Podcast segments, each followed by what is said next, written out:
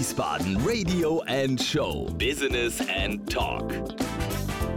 Powered by Asta und CCE der Hochschule Fresenius. Herzlich willkommen zu einer neuen spannenden Ausgabe in der Reihe Business and Talk, die gesponsert wird vom Campus Wiesbaden, dem zukünftigen Standort der Hochschule Fresenius und der Akademie für Mode und Design AMD, die ja im kommenden Sommersemester im ehemaligen Altengericht ihre Pforten öffnen. So, ich sitze hier in der Küche beim Enno. Vor uns dampft der Kaffee, sehr schön. Und mir gegenüber sitzt ein Mann, der sich im Laufe seines Lebens vom Politikwissenschaftler zum Romanautor entwickelt hat. Letztes Jahr kam sein erster Roman aus.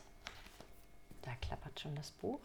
Nie mit, aber auch nicht ohne, heißt es. Und nun, pünktlich zum Fest der Feste, ist sein zweites Buch fertig. Auch ein Roman. Und darüber möchte ich ihn ein bisschen ausfragen. Herzlich willkommen, Andreas Lukas. Hallo. Ja, hallo, ich freue mich hier zu sein, vor allen Dingen in diesem einmaligen Ambiente am großen Küchentisch, aber auch Platz genug, um Gedanken auszubreiten. Es ist ein hervorragendes Ambiente für eine kleine Buchbesprechung und für einen Weg durch dein Leben. Vor uns liegt das neue Buch, da gehen wir gleich drauf ein, aber ich möchte erstmal einen kurzen Blick zurückwerfen, Andreas, einen Streifzug durch dein Leben, was ich so gelesen habe. Ich mache das Gerne. jetzt mal ziemlich staccatoartig, mhm. weil damit wollen wir uns eigentlich nicht aufhalten groß, aber trotzdem ist es natürlich interessant zu wissen, welche Stationen in deinem Leben du schon durchlaufen hast. Ja. Also aufgewachsen an der französischen Grenze ja, im Saarland. Das waren vielleicht zwölf Kilometer von der Grenze weg. ja. Hört man aber gar nicht, finde ich. Nein. Studium in Saarbrücken ja. und zwar im Bereich Politikwissenschaft. Äh, Betriebswirtschaft. Betriebswirtschaft. Okay. Und dann in Politikwissenschaft promoviert. Genau, 1985.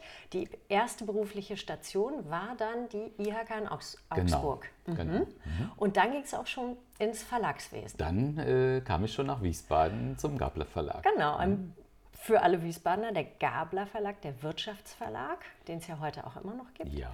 Du warst beim FAZ Buchverlag. Ja. Du warst Geschäftsführer einer Kommunikations- und PR-Plattform. Ja. Und, das finde ich auch total spannend, Chefredakteur eines Lifestyle-Magazins. Ja, ja. Also das klingt jetzt nach einem echten, bunten, bewegten Leben mit vielen Sparten. So alt siehst du noch gar nicht aus. Danke. Das verrate ich dann auch nicht. das sei mal dahingestellt. Darf sich ja jeder in deinem Buchrücken anschauen.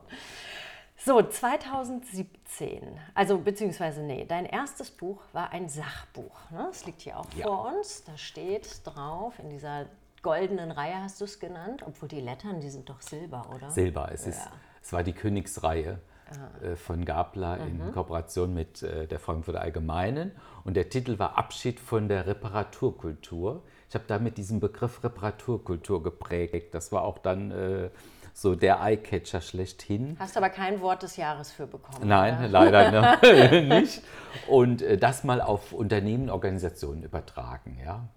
Okay, dann folgte das nächste Buch und zwar Abschied von der Top-Down-Kultur, verantwortungsbewusst führen, besser miteinander umgehen, weil du gesagt hast, also in diesem ganzen Personalkarussell, Management, Führungskräfte, äh, Brei, muss sich was ändern. Ja. War es dir ein Anliegen, ja. so ein Buch ja. zu schreiben? Der Wandel oder die Veränderung, äh, die war schon, äh, sagen wir mal, wenn wir hier am Tisch sitzen, lag auf dem Tisch aber äh, das Verhalten oder das Bewusstsein hinkt natürlich enorm hinterher. Und wir haben jetzt das Jahr 2018 und das hinkt immer noch hinterher. Aber was das Besondere hier ist, ich habe den Begriff der Umgangsqualität hier geprägt. Umgangsqualität als Kennzeichen von Unternehmen, von Organisationen. Wie gehen wir miteinander um? Und das vielleicht mal als gleiche oder ähnliche Größe wie Kosten und äh, Personal und, und mal in Erwägung zu ziehen. Ob das irgendwann in Bilanzen landet, ist natürlich ein weiter Weg. Aber es geht ja hier um das Bewusstsein. Deswegen auch der Untertitel Verantwortungsbewusst führen, besser miteinander umgehen. Und da steckt die Umgangsqualität drin. Und es gab äh, vor ja um 2010 schon erste Studien, die durchaus äh, den Rückschluss zuließen, dass die Unternehmen erfolgreicher sind, wo der Umgang besser ist. Mhm. Also ähm, das ist ein Thema, da könnten wir mal einen eigenen Abend mitfüllen. Ja. Top-down, nur ganz kurz. Gerne. Heißt, äh, heißt es so Daumen, äh, so, so, so, Daumen drauf oder was ist genau dieses Ja, Top-down? ja. es ist ja der Abschied von der Top-Down-Kultur. Die Top-Down-Kultur ist natürlich hierarchisch orientiert, autoritär, von oben nach, unten. Ne? Okay. Oben wird gesagt, was unten zu machen ist, obwohl man vielleicht gar nicht weiß, wie es unten läuft. Ja? Ja. Und da deutlich der Abschied von dieser Kultur, die natürlich auch ein äh, enormes Eigenleben hat. Ja, ich hatte das schon im Studium. Ich habe ja auch als Vertiefungsfachorganisation und Personalwesen gehabt. Und äh, damals war das schon so, das Eigenleben von Organisationen ist äh, so äh, ja, eigenständig, auch wenn die ganze Mannschaft ausgetauscht ist, denkt man, es ist äh, doch anders. Aber das Eigenleben geht weiter. Das heißt, diese Kultur eines Unternehmens, diese Tradition, ja, das saugen viele in sich auf. Das ist 2011 erschienen, Ja, 2012. 2012 im Gabler Verlag. Ja. Das heißt, zu einer Zeit, in der du bei dem Verlag warst? Nein, Nein? nein, nein, Ich war Vorher, dann schon nachher? lange. Da warst du Danach, schon ich war schon lange weg. Ich bin äh, Wann bist du denn nach Wiesbaden gekommen? äh, ursprünglich 1985, äh, nein, sorry. Da hast du ja promoviert, das kann 1987. Okay. 1987 und dann war ich äh, 10, 11 Jahre hier in Wiesbaden beim Gabler Verlag. Und jetzt bist du aber immer noch Wiesbaden. Und dann habe ich die schöne Stadt verlassen. Nein, wir sind erst 2015, also jetzt vor drei Jahren wieder zurückgekommen und sind also nach Hause gekommen wieder. Okay, Ja. ach schön, Ja. nach Hause gekommen. Ja, ähm, 2017 kommt dann der erste Roman. Nie Ja. mit, aber auch nie ohne. Der unglaublich viele positive Rezensionen bekommen hat, äh, als ich mich mal so durchgelesen habe. Und ein Jahr später kommt schon der nächste Roman. Ja. Bist du ein, Schnellstre ein Schnellschreiber? Was treibt dich an? Äh, ja, äh, zunächst mal, äh, wie kommt man denn äh, von diesen Fachbüchern? Ich meine, das ist ja ein Genrewechsel. Das ist ja auch schon äh, ein mutiger Schritt, ja. Aber ich stand so drei Jahre nach dem Abschied von der Top-Down-Kultur erschienen war, also 2012 war das so etwa drei Jahre später oder zweieinhalb Jahre später vor der Situation, naja, jetzt noch ein Fachbuch. Ich habe ja jetzt hier nur die beiden mitgebracht, die ich komplett selbst geschrieben habe. Ich habe ja äh, als Herausgeber oder mit Artikeln drin äh, sind das ja äh, acht bis zehn.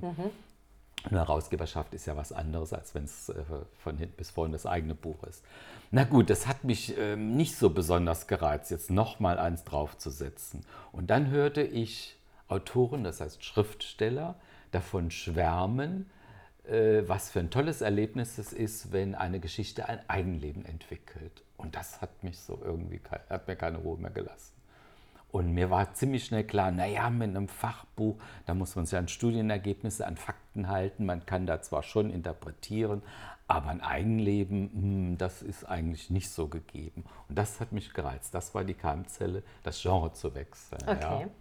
Und das äh, führte dann zu meinem ersten Roman, in dem ich allerdings, und dann bin ich bei dieser Frage, äh, schon merkte, äh, die Geschichte hat eine ganz bestimmte Richtung. Es geht um viele Fragen des Lebens. Es geht um die Hauptfigur, den Protagonisten Alexander Petermann.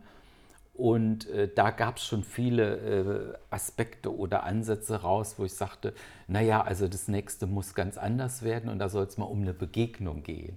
Weil hier äh, beschäftigt er mit, sich mit sich selbst. Und, wir äh, mal nicht zu viel davon weg da Ja. vorausnehmen. Also, das heißt, du hast, als du fertig warst mit deinem ersten Roman, eigentlich gedacht, die Geschichte war toll, aber beim nächsten muss es anders werden. Mhm. Ja. Und das hat dich Ja. beflügelt, so schnell noch eins draufzusetzen. Äh, nein, es ist noch ein bisschen anders. Äh, ich war hier noch nicht fertig, dann äh, hatte ich schon so zehn Seiten Konzept von dem geschrieben. Ja, ist ja irre. Der neue Roman heißt Die ungleichen Gleichen. Ein spannender Titel, da kann man mal ein bisschen rätseln, worum es geht, aber eigentlich erschließt es sich ziemlich schnell. Ähm, da geht es ja um eine Geschichte, die aktueller nicht sein könnte. Ja. Ja, Was erzählst du am besten einfach Ja. selbst, worum es geht? Äh, die ungleichen Gleichen, bewusst schon ein Wortspiel im Titel, ja.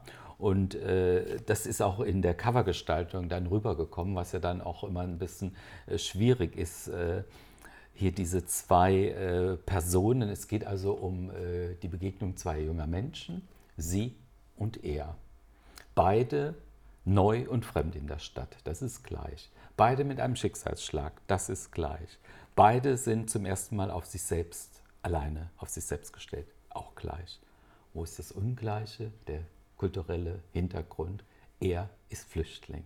Und sie, sie kommt vom kommt Land. aus dem ländlichen ja. okay. mhm. Dorf, ja, aus einer ländlichen Umgebung. Und die treffen sich in einem Café, das sie beide mögen. Das ja. ist ihre Gemeinsamkeit, ihre erste Premiere.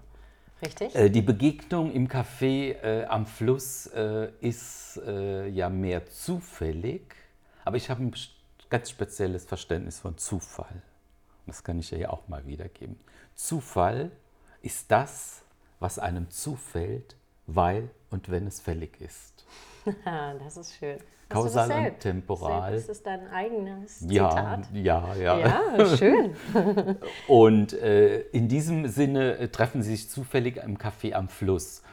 Äh, der Ort, äh, dieses Café übt einen, oder ist ein magischer Ort. Er übt eine Anziehungskraft auf beide aus. Ja? Das ist zunächst mal nicht so ganz klar, warum.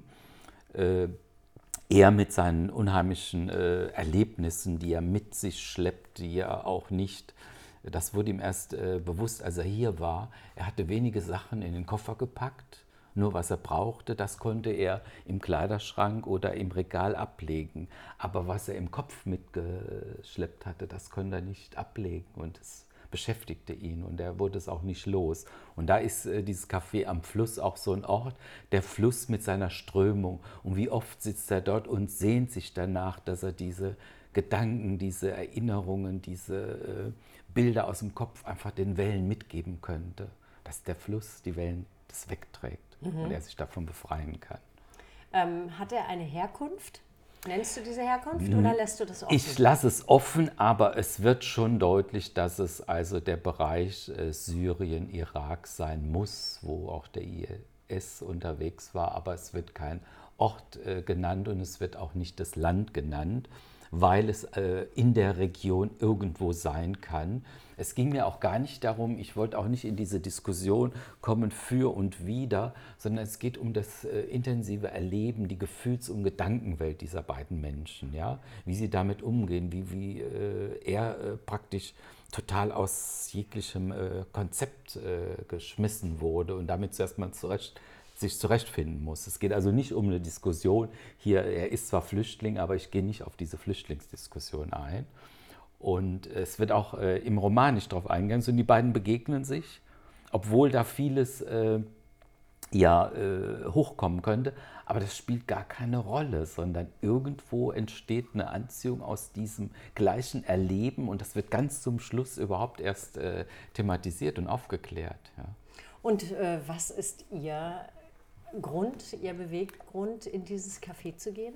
Sie ist neu in der Stadt. Sie ist neu in der Stadt. Sie hat sich zu einem äh, Studium der Landschaftsarchitektur äh, an der Hochschule in diesem Ort beworben. Der Ort wird auch nicht äh, konkret genannt und verbringt dort oder hat diesen Ort gefunden, weil sie auch den Schicksalsschlag erlebt hat wie er. Verrate ich aber jetzt nicht, was das ist. Und sich orientieren muss. Diese letzten äh, acht bis zehn Wochen haben sie so äh, aus allem rausgeworfen und sie muss zuerst für sich mal wieder einen Halt finden und einen Weg finden. Und das ist dieses Gleiche wieder, das findet sie auch an diesem Ort, ja, und sitzt dort am Tisch und äh, lässt es einfach auf sich wirken. Ja. Und sie ist eben nicht allein, weil äh, jemand da ist, der eine ganz andere Geschichte hat, aber die er, ihrer relativ ähnlich ja. ist, in den Gefühlen wahrscheinlich. Aber dann sitzen ja. sie doch, ähm, das habe ich dann schon äh, konstruiert, aber das äh, ist auch das Spannende in der Geschichte. Es gibt also die Reihe, Tischreihe am Ufer direkt. Es ist eine große Terrasse, man könnte auch weiter oben sitzen und dann ist oben das Bistro. Sie sitzt am ersten Tisch in der Reihe am Ufer und es sind vier. Und er kommt und setzt sich an den vierten Tisch. Und kaum kommt er, er fällt natürlich auf mit seinem lockigen schwarzen Hinterkopf und mit den roten Sportschuhen, die magisch äh, sie anziehen, weil die äh, natürlich sehr grell äh, dort sind. Und dann guckt sie äh, ihm nach und da entsteht dann äh, und beobachtet ihn und er macht äh, komischerweise das Gleiche wie sie. Sie hatte sich gerade ein Latte Macchiato bestellt, den bekommen und dann geht die Bedienung zu ihm und er bestellt sich auch ein Latte Macchiato, packt auch einige Unterlagen, einige Bücher aus und irgendwie machen sie das gleich. Und dann fragt sich ja, äh, was er denn wohl äh, macht und merkt gleich, dass er äh, fremd ist hier und dass er auch sehr unsicher wirkt und irgendwo äh, gar keine Orientierung hat und weiß gar nicht so richtig. Er guckt auch nicht. Ne? Also er nimmt sie nicht wahr, weil er zu sehr mit sich beschäftigt ist. Er hat keinen Freiraum.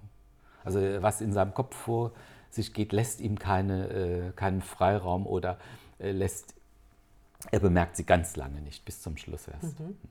Das ist jetzt ein ganz aktuelles Thema, haben wir ja ähm, gesagt eingangs. Was hat dich denn bewogen, dieses Buch zu schreiben? Ich meine, die Situation, die kennen wir alle, das, damit leben wir jetzt ein paar Jahre. Ähm, da kann man ja Ansätze haben wie, ich habe einfach die Nase voll, dass alle über einen Kamm ja. geschoren werden. Ja. Ähm, diese, sage ich mal, diese teilweise herabschauende Art der Menschen hier, die ja. das Gefühl haben, man könnte ihnen irgendetwas wegnehmen, ähm, die ganz vergessen, dass Menschen vor Krieg und Tod und Zerstörung, äh, Zerstörung und allem fliehen, äh, was da Furchtbares ja. auf sie ja. zukommt. War das so, ein, so, ein, so eine Art Befreiungsschlag für dich, all das mal loszuwerden, wo du gedacht hast, wie können Menschen in einem Land, in dem es uns so gut geht, in dem Frieden herrscht, ähm, so über Menschen urteilen? Ist das auch ein bisschen dein Beweggrund ähm, gewesen?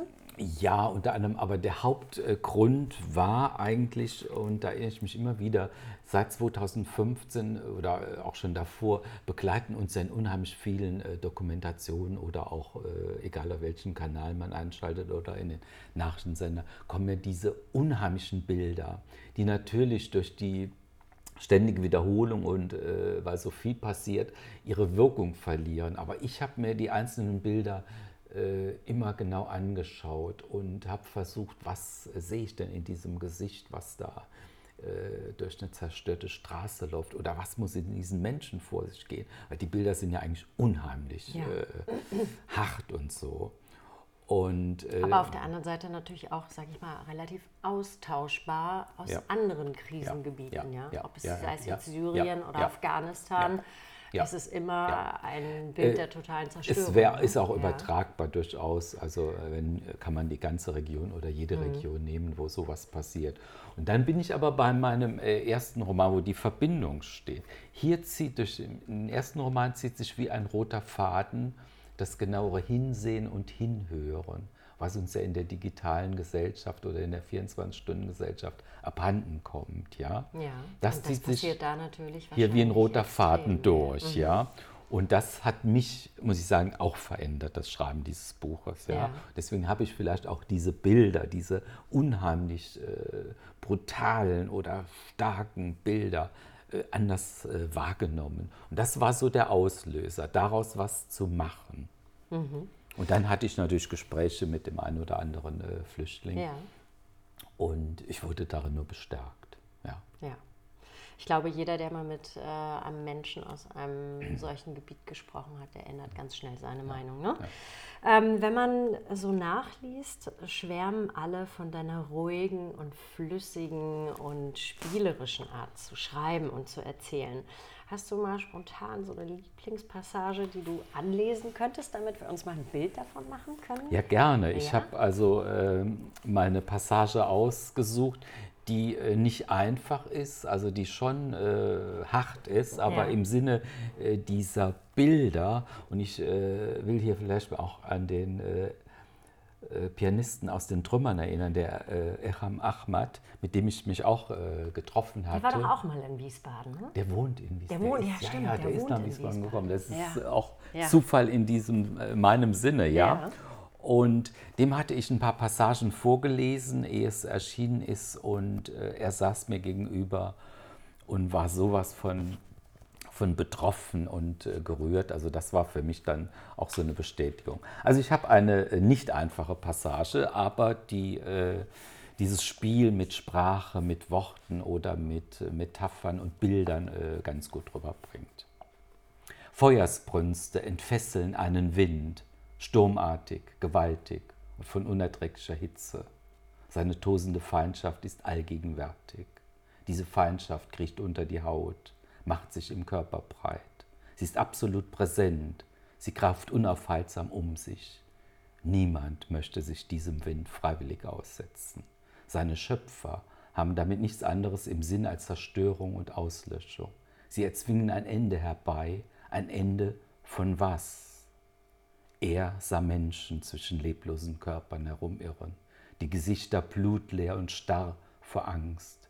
Überrollt von einer Panikwelle fallen ihre nach Beachtung heischenden Blicke ins Leere, ins Nichts, ihr Gang meandrierend zwischen Schrecken und Hoffnungslosigkeit. Trotz der großen Hitze strömt den Taumelnden nur Kälte und Starre entgegen. Sie bewegen sich fassungs- und haltlos an einer Existenzgrenze. Ja. Schöne Worte, die Schreckliches umschreiben. So würde ich es mal zusammenfassen. Aber es gibt sicherlich auch Passagen, die lieblich sind Ja, und ja, die den von natürlich. dir beschriebenen Fluss, Ja, denke ich, auch äh, mit aufnehmen. Und äh, entsteht da auch so eine kleine äh, Liebesgeschichte im Zuge dieser Begegnung? Es ist ja äh, zunächst ein Spiel zwischen vier Welten. Ihre Vergangenheit, ihre Gegenwart. Seine Vergangenheit, seine Gegenwart. Und dort kommen auch Erlebnisse aus der Jugendzeit und so weiter. Sie hat zum Beispiel nie ihren Vater erlebt, weil der nach ihrem ersten Geburtstag spurlos verschwunden ist. Das ist aber nicht der Schicksalsschlag, den sie äh, erlebt hat. Äh, es gibt äh, Erlebnisse in dem Dorf und genauso äh, wird auch geschildert, er. Ach so, das Besondere ist noch, beide, äh, das ist Ihnen gleich, beide stehen in einem Dialog mit einem Familienmitglied. Sie mit, ihrer, mit ihrem Großvater, er mit seiner Großmutter. Das findet aber nur gedanklich statt. Und das ist also ein Spiel zwischen vier Welten und äh, tut sich eine fünfte, eine gemeinsame Welt auf? Wir werden es nachlesen können. ähm, mal ab von dem Buch ein bisschen zu deiner Person und deiner Art zu arbeiten. Das finde ich auch immer spannend, wenn man da Ja, mal so gerne. dahinter schauen kann. Ähm, ein Freund von mir ist auch Buchautor neben seiner journalistischen Tätigkeit. Fängt man an zu schreiben, weil man so viel liest und denkt, das kann ich auch oder darüber hat noch keiner was geschrieben? Oder schreibt man, weil man was verarbeiten möchte? Was ist, wie Das ist ist eine gute? Frage. Es ist, ähm, es ist irgendwo eine, eine Mischung draus. Aber es muss schon ein Kern sein, äh, wo man sich mit, äh, ich will nicht sagen Problem, mit einer Geschichte oder mit etwas äh, beschäftigt. Das muss, glaube ich, schon der Kern sein. Sonst reicht das äh, drumherum nicht aus. Aber ich habe ja äh, das Genre gewechselt, nachdem ich äh, Schriftsteller äh, vernommen hatte, die da geschwärmt haben, äh, was für ein tolles Erlebnis ist, wenn eine Geschichte ein Eigenleben entwickelt. Und das wollte ich ja entdecken. Und dann komme ich mal nochmal auf meinen ersten Roman zurück. Da habe ich mich nämlich, nachdem ich mit dem Verlag vereinbart hatte, dass ich Ende April äh, das Manuskript abgebe, und zwar Mitte Februar, und es stand nicht die Hälfte. Wo ich sagen, Das ist aber auch, glaube ich, so ein 50%. Klassiker, oder? Bei Und dann habe ich mir eine Schreibklausur äh, auf Sylt verordnet. Habe mich drei Wochen mental darauf vorbereitet, ich fahre, ich steige in Frankfurt in den Zug ein, in den ICE ein und fahre in meine Geschichte rein.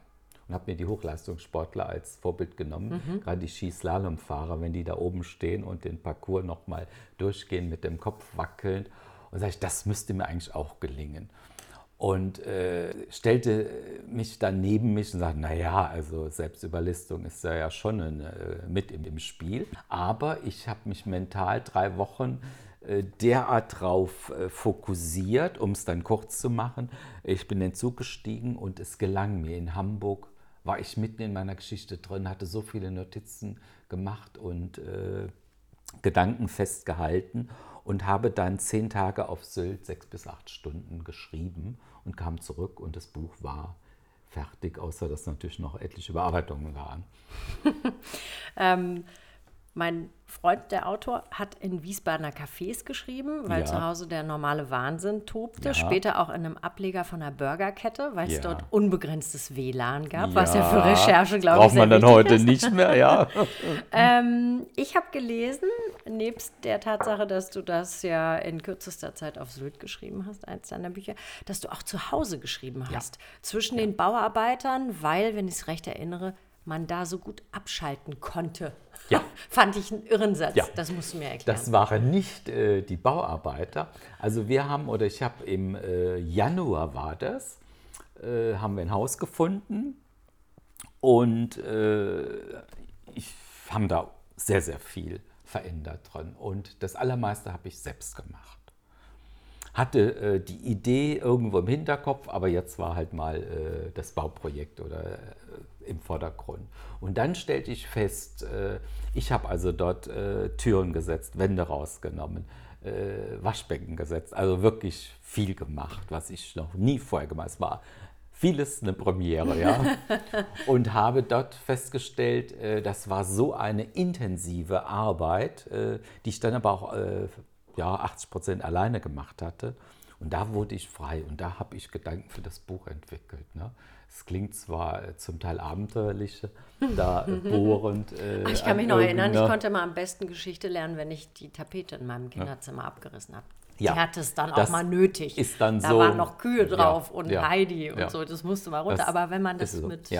Und äh, dann in dieser äh, ja, geschlossenen Welt für äh, den Akademiker mit äh, zwei linken Händen, der äh, sich äh, anmaßt, hier ein Haus nicht nur, also Farbrolle war das Einfachste. Das naja, war ja gut. geschenkt. Ne? Ja. Ne? Also schon richtig renovieren naja, und Waschbecken, Türen rausreißen. zu entwerfen mhm. und äh, als Raumtrenner eine Theke entworfen und selbst gebaut, was abenteuerlich war. Da habe ich auch oft geflucht, weil äh, das nicht zusammenpasste. Aber da äh, ist äh, für mich auch überraschend, ein Freiraum hat sich geöffnet und da habe ich viele, viele Gedanken entwickelt. Ja. Wo hast du denn dein neues Buch geschrieben? Das habe ich. Im zweiten renovierten Haus oder nee, nee. auf einer anderen Nordseeinsel? Äh, das habe ich zum großen Teil im dann renovierten ja. Haus. Wir sind ja dann irgendwann im Sommer eingezogen ja. oder im Herbst, Frühherbst. Und das habe ich dort geschrieben. Aber es gibt einen Ort, äh, wo ich dann sehr, sehr gerne schreibe oder Gedanken entwickle. Äh, der ist auch in beiden Büchern dann wiederzufinden. Das ist am Wasser. Mhm. mhm.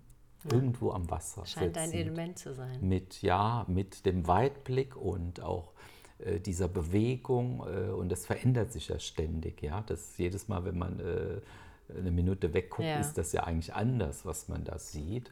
Und hier findet ja die Begegnung im ersten Roman, die Begegnung der Jugendfreunde an einem See statt. Und der See und der Spiegel der Oberfläche spielt eine, eine sehr große Rolle. Und hier in äh, dem neuen, in dem zweiten Roman, ist es ja das Café am Fluss. Ja. Hm? Äh, Im Saarland gibt es aber keinen Zugang zum Wasser, oder? Die, Saar, die Sehnsucht. Die Saar fließt die Saar, durch ja das Saarland. Ja. Es ist ein relativ kleiner Fluss, äh, das stimmt, ja.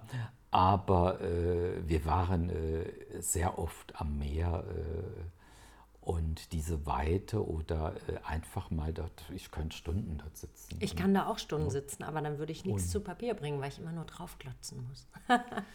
ja, das ist mir auf Sylt dann schon gelungen. Äh, ich war ja im März dort, es war noch ziemlich kalt, ja. Und habe es also höchstens zwei Stunden ausgehalten, weil dann die Finger so klamm waren. Und das hatte ich insofern unterschätzt. Es war zwar blauer Himmel, sonnig, mhm. aber das Wasser ist vom Winter kalt und mhm. diese Kälte strömt auf, äh, aufs Land und so. Und dann habe ich eben da, äh, das werde ich nie vergessen, Südspitze von Sylt. Äh, da war ein, äh, ein Baum, nee, war kein Baumstamm, ein Balken äh, angeschwemmt worden, so drei, vier Meter lang. Und der war schon fast auf dem äh, Strand und den habe ich dann noch rausgezogen. Und da war eine Stufe von etwa 30, 40 Zentimeter, diese Abbruchkante. Dann habe ich den da oben drauf gelegt und dort habe ich gesessen. Auf dem Donnerbalken. Auf dem Donnerbalken. Sozusagen. Und hatte meine, äh, was Toll. ich äh, am Abend vorher oder am Tag vorher geschrieben hatte, hatte ich ausgedruckt dabei und habe dort korrigiert und ergänzt. Und dann kamen mehrere Leute, die sagten, äh, beobachten schon von weitem, kamen dann, schreiben Sie hier etwa? Sag ich, ja. Nein, ich male. Und waren ganz neugierig. Und zwei, drei fragten doch wirklich, der Balken war ja lange, dürfen wir uns hier hinsetzen? Ja. Das war schon wieder ein eigenes ja. Erlebnis, was äh, in meinem Eigenleben einer Geschichte äh, ja. nur dort passieren kann. Ja. Und das hat dir die Idee für dein nächstes Buch gegeben oder gibt es schon eine Idee? Es gibt eine Idee, ja. Äh, Jetzt muss ich aber mal dazwischen grätschen. Äh, du arbeitest aber noch oder bist du jetzt komplett in das Autorendasein einge Nein, ich, ich mache schon noch eine ganze Menge. Ja. ja. Ich bin also im, äh, Marketing- und Kommunikationsbereich, äh, angehörte Marketing- und Kommunikationsforschung tätig mit mehreren Instituten, wo es projektgebunden ist. Aber ich kann es mir selber, sagen wir mal, das Bouquet oder äh, zusammenstellen, wie viel ich machen will. Manchmal packe ich mich bis zur Oberkante zu, manchmal mal auch weniger. Ich unterrichte und schreibe hier und da auch mal äh, als äh, freier Journalistenbeitrag. Aber das Schreiben an sich hat schon zugenommen, ja. Mhm. Ja, das äh, sieht man. So. Der Büchertisch ist voll. Gut. Ja, ähm, die Idee, ja, die haben wir jetzt. Ähm, es ist eine aus beiden äh, Romanen gespeist. Hier in dem ersten Roman äh, steht Alexander Petermann, was dann auch wieder so was Besonderes ist, irgendwann vor der Wunschliste an ein neues Ich. Mhm. Er und sein Ich. Nicht zwei Seelen in einer Brust, sondern zwei Personen. Und er schaut mal, was das neue Ich denn so sein sollte. Und äh, in dem zweiten ist ja diese Begegnung im Vordergrund. Und meine Idee ist es, eine Begegnung äh, der eigenen Art vielleicht. Äh, es wäre dann ein Protagonist so Mitte, Ende 20, der sich äh, bisher immer geweigert hat oder verdrängt hat oder vertagt hat, sich zu entscheiden, was er denn mal machen soll, will, müsste und äh, der die Chance bekommt, und das ist noch sehr unausgegoren vom Gedanken, aber der die Chance bekommt, äh, vielleicht in mehrere Ichs für einen Tag oder eine Woche oder überhaupt mal gedanklich reinzuschlüpfen und dann mal zu schauen, mhm. ob ich das in verschiedenen Branchen mache, ob er dann mal hart arbeitet oder ob er kreativ tätig ist. Das ist noch alles unausgegoren. Ne? Klingt auf alle Fälle spannend und ich äh, kann auch schon raushören, das nächste Buch wird nicht so lange auf sich warten lassen. Andreas, wir könnten noch Stunden weiter quatschen. Ja. Ähm, ich danke dir für den Einblick in das Buch und dein Leben. Wer ähm, noch auf der Suche ist nach dem passenden Geschenk zum Fest der Feste. Ne? Es heißt, ja. die Ungleichen gleichen und ähm, trifft den, äh, ja, den Zahn der Zeit, würde ich sagen. Aber auch alle anderen Bücher, über die wir gesprochen haben, klingen wirklich spannend. Man kann dich noch mal live hören und auch noch mehr aus dem Buch ja. ähm, zu hören bekommen, denn du liest in einer Lesung und Begegnung an der Langen Tafel im Weingut Wegeler in Österreich. Ja. Österreich oder Österreich-Winkel? In Österreich ist in es Österreich. direkt, ja, am Friedensplatz. Und, genau, mhm. und das ist am kommenden Donnerstag. Am 13. Mhm. Dezember ab 19 Uhr. Da und sollte man sich wahrscheinlich Karten besorgen. Ja. Denn die Plätze es, sind begrenzt. Die Plätze ja. sind begrenzt und es war nur auf eine ganz kurze Ankündigung, waren schon sehr, sehr viele äh, Buchungen da. Aber noch äh, kann man, ja. Ja, also Weingut Wegeler ja. auf die Seite gehen, wegeler.de äh, so ist es, glaube ich, ja. Schön. Ganz, ganz lieben Dank für das tolle Gespräch, für die Einblicke in dein Buch und in dein äh, buntes Leben. Ich wünsche dir äh, viel Erfolg mit deinem neuen Buch, Die Ungleichen Gleichen, eine tolle Lesung, eine schöne Weihnachtszeit und viel Erfolg mit dem nächsten Buch, was auch immer ja. dabei herauskommen wird. Vielen Dank auch für die Einladung. Es hat mir viel Spaß gemacht, das Gespräch. Danke. Schön. Also, danke. Tschüss. Tschüss. Das war Wiesbaden Radio and Show. Business and Talk. Powered by Asta und CCE der Hochschule Fresenius.